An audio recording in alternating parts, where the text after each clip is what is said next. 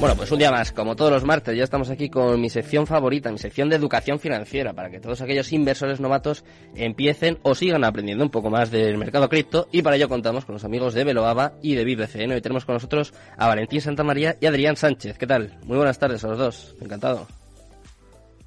Hola, buenas tardes, Sergio. Un placer. Un placer.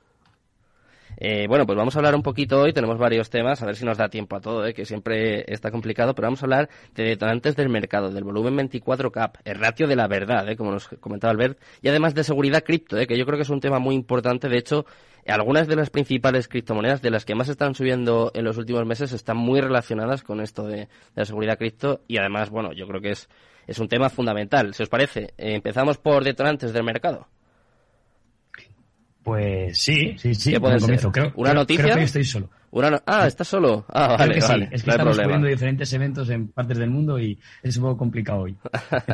Ningún problema. Nos apoyamos, ¿eh? Nos apoyamos tú y yo. Claro, claro. Eh, cuéntame, ¿qué son los detonantes del mercado? Por ejemplo, el hecho de que salga una noticia se puede considerar un detonante. El hecho, no sé, por ejemplo, cuando habla Jerome Powell, cuando habla Christine Lagarde, ¿eso se puede considerar detonante del mercado o va, va más allá?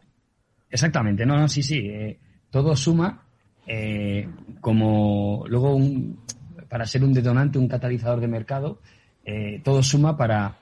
Eh, nosotros lo vemos como un muelle que se va comprimiendo, que se va comprimiendo, que se va mm. comprimiendo, según va bajando el mercado, según se pone más, más, más ver, más oso, según se pone más bajista, aparece un poco la, la, la decepción, la, estos ciclos de, sentimientos que aparecen, mm. pues ejercen todos estos detonantes, todas estas noticias, eh, anuncios, vallas publicitarias, presencia en Fórmula 1, presencia en el fútbol, ah, regulaciones o eh, declaraciones de que Bitcoin va a ser aceptado como X, ah, fondos de pensión, fondos de inversión, fondos que están interesados en entrar. Ah, todas estas cosas al final no nos damos cuenta porque solo estamos fijándonos en el precio. Hmm. Eh, no nos damos cuenta de que están haciendo un efecto muelle sobre el precio de Bitcoin, sobre el mercado en general, muy, muy fuerte. En el momento que el muelle eh, se libere, lógicamente aparece esa brusquedad, esa, ese mercado tan alcista, ese mercado tan bullish, tan fuerte, que solemos ver con, con subidas no lineales, sino exponenciales en el mercado, que no son muy habituales ver en otros activos, mm. pues porque todo esto al final está generando confianza, está sentando bases y está haciendo madurar el mercado. Es un poco lo que hablamos como detonantes del mercado. O sea, para resumir, podría ser como, no sé, un compendio de noticias, de situaciones, ¿no? Que se van acumulando y que influyen para bien o para mal en el precio. ¿Algo así? Sí, sí, exactamente. exactamente. Lo que pasa que, en un, en, lo que, pasa que eh, no nos damos cuenta, pero la suma de noticias, la suma de eventos, la suma de fundamentales que hoy tenemos sobre la mesa, sobre el papel, en los medios de comunicación, es muy buena, es muy positiva. Lo que pasa que es que el precio en la sociedad y en las personas pesa mucho más eh, que esta otra parte fundamental, que es la que nosotros, desde el lado más profesional, es en la que más nos tenemos que, fijar. En ese, al, final, al final, cuando mm, gestionas patrimonio, cuando inviertes, cuando llevas carteras, eh, te tienes que aislar del ruido mm. y no tienes nunca que perseguir los precios. Y esto cuesta mucho, cuesta mucho. Eso sí que es una educación financiera que tienes que aprender la base de, de rectificar y de comerte varios mercados bajistas como el de ahora. Sí, un poco lo que comentamos siempre, ¿no? Que es más importante fijarse en la tecnología, en los fundamentales de un proyecto que en el precio, que al final es lo, el, tópico, ¿no? Tan manido, que un Bitcoin es un Bitcoin siempre, ¿no? Da igual que valga 31.000 como vale ahora, como cuando valía 69.000 o dentro de unos años cuando valga, bueno, lo que sea, ¿eh? No me la voy a jugar, ¿eh? Que luego esto, esto queda grabado. Muy bien, muy bien. Pero que vamos, que eh, siempre vale lo mismo porque lo importante es la tecnología y, y lo que, lo que lleva detrás el proyecto. Vamos a hablar, si te parece, del siguiente tema. El, yo no tengo ni idea de lo que es esto, ¿eh? Voy a ir con la verdad por delante. El volumen Vol 24 Cap. Tengo aquí como el ratio de la verdad. Bueno, hay dos, hay dos indicadores que para nosotros son un poco el ratio de la verdad, ¿no? El, el, el, el, volumen 24 horas frente a la capitalización. Ya ves que es sencillo, Sergio. Pasa que le pones símbolos ah. parece... Al final es eso, simplemente nosotros tenemos que eh, fijarnos, nos fijamos acotamos un poco el mercado en 100, activos que sabemos que son los 100 activos que por histórico eh, son los que tienen más dominancia y peso en el mercado frente a los 18.000 restantes que hay. Mm. A estos activos son los que primero les entra el flujo del dinero. Eh, son los que primero, cuando el mercado se pone positivo, cuando ah, se relaja la tensión económica, cuando empieza a recuperarse un poco la economía, pues son los activos que cuando entra dinero a este mercado lo reciben. Lo reciben en cierta proporción y en cierta medida. Y nosotros para intentar ver cuándo lo están empezando a recibir, cuando está empezando la gente a invertir en ellos, a especular, a comprar, a vender, a fijar ese precio, mm. eh, nos fijamos mucho en cómo se mueve el volumen de negociación cada 24 horas frente a su capitalización. Porque es muy interesante ver cómo va evolucionando el volumen acercándose hacia la capitalización. ¿Vale? Es muy interesante porque cuanto más lejos esté el volumen diario de la capitalización del proyecto, más frío, menos interés, menos opciones hay de crecimiento o de que incluso pueda subir el precio por un tema especulativo. Un tema fundamental, orgánico, puede ser, pero por un tema especulativo no. Ahora, si detectamos un activo que está empezando a calentarse, que está empezando a subir ese volumen de negociación todos los días y se empieza a acercar poco a poco a la capitalización total del proyecto, ahí estamos entrando en un, en un, en un activo digital que se está empezando a calentar, que está empezando a coger volumen y que por ende sistemáticamente va a ir reflejándolo en un incremento en el precio. Hmm.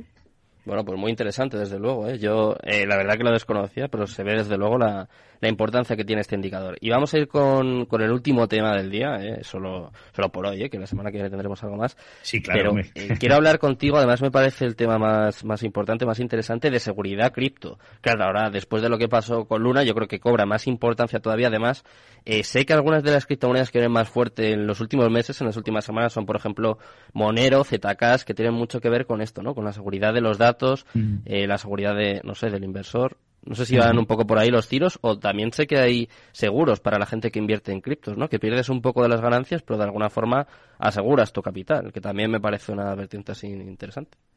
Sí, el, el, apunte que te indicó Albert era más orientado no hacia los proyectos de privacidad, que eso lo tocaremos en otro programa, vale. sino más orientado a eh, la seguridad operativa ¿vale? ¿Qué seguridad debes de desarrollar en este mercado? ¿Cuáles son tus hábitos saludables que te van a permitir tener una buena experiencia y estar en, en, ese, en ese privilegiado porcentaje de gente que al menos no va mm, va a, ponerlo, va a ponérselo muy difícil a todo el mundo para que le puedan hackear o que le puedan engañar o que pueda hacer una mala práctica esa persona. Y, eso va un poco sobre eh, la seguridad y también el utilizar exactamente los seguros que ya tenemos en blockchain para poder, eh, de alguna manera, eh, estar tranquilos a la hora de poder gestionar o de poder construir productos financieros en aplicaciones descentralizadas y saber que tenemos una cobertura ante ciertas, ciertas catástrofes o ciertos dramas que suceden. No te cubren todo, siempre hay letra pequeña, es un mercado que está madurando, está creciendo, los seguros todavía no está muy completo, pero sí que realmente ya empezamos a ver eh, cómo hay más proyectos, cómo estos proyectos están sacando innovación pura y dura, innovación muy potente, incluso ya te permiten asegurar eh, moneda estable en exchange centralizados, con lo cual fíjate que adelanto, ¿no? El poder tener un seguro en un exchange centralizado donde sabemos que podemos tener eh, una fisura en la censura, ¿no? En decir que nos pueden bloquear la cuenta, que pueden ser hackeados, etc. etc. Pero bueno, ya, ya la innovación nos lleva ahí.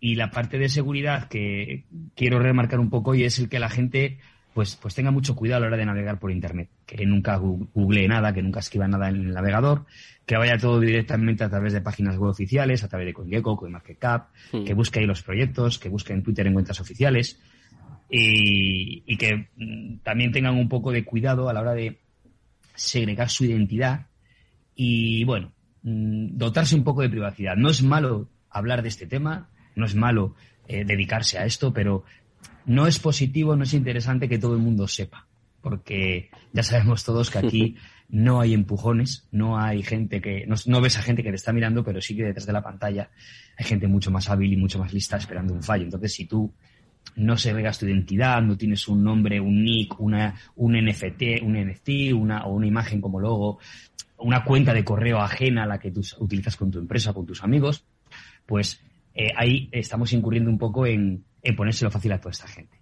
Mm.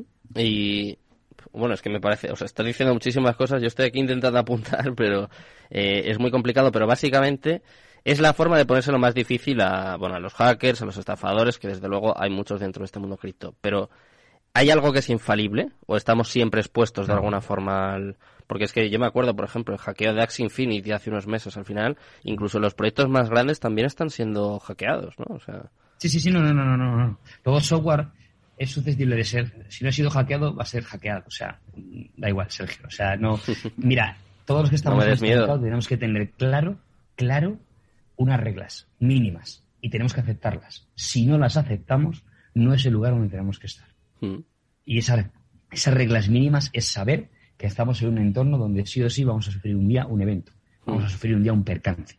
No directamente, sí indirectamente. No por nuestra culpa, pero sí por un descuido, un despiste, un fallo, un bug, un, un lo que sea. Mm, es software, es tecnología eh, y todo, todo tiene una fisura. Al final eh, hay gente que se dedica a construir y hay gente que se dedica a, destruir. Y, ambos sectores son igual de fuertes, hay igual de talento, el mismo talento hay en un lado que en otro. Entonces, eh, ya te digo que no, ¿vale? Yo esa, esa regla siempre la dejo clara en las formaciones o cuando voy a eventos, o sea, es una regla clara, clara, clara. Si la aceptamos, estamos en el lugar adecuado, porque todo lo restante bueno que pase te va a afectar directamente. Bueno, pues nos vamos a... Lo malo también, pero lo bueno, por supuesto que también. Nos vamos a despedir con esta reflexión. Valentín, muchísimas gracias por estar con nosotros un martes más os esperamos aquí la semana que viene. Muchas gracias. Total. Un abrazo, Sergio. Me despido también, por supuesto, de todos los oyentes. Muchas gracias por estar esta tarde con nosotros. Os dejo ya con Mercado Abierto, con Rocío Arbiza y todo su equipo. Muchas este gracias. espacio ha sido ofrecido por BitBCN Launchpad y Velovaba, el primer criptofondo regulado. En Correo sabemos que las pequeñas empresas y autónomos sois la fuerza de este país. Por eso te ofrecemos un servicio de logística integral que incluye almacenaje de productos, preparación de pedidos y la gestión de envíos y devoluciones para que tú solo tengas que dedicarte a tu empresa. Porque en Correos sumamos nuestra fuerza logística a la fuerza de todo un país. Capital Radio Madrid 103.2. Nueva frecuencia, nuevo sonido. ¿Quieres conocer lo que mueve a los líderes globales? ¿Lo que les apasiona? ¿Lo que les asusta? ¿Lo que aprenden cada día? Te los traemos cada semana a Capital Radio.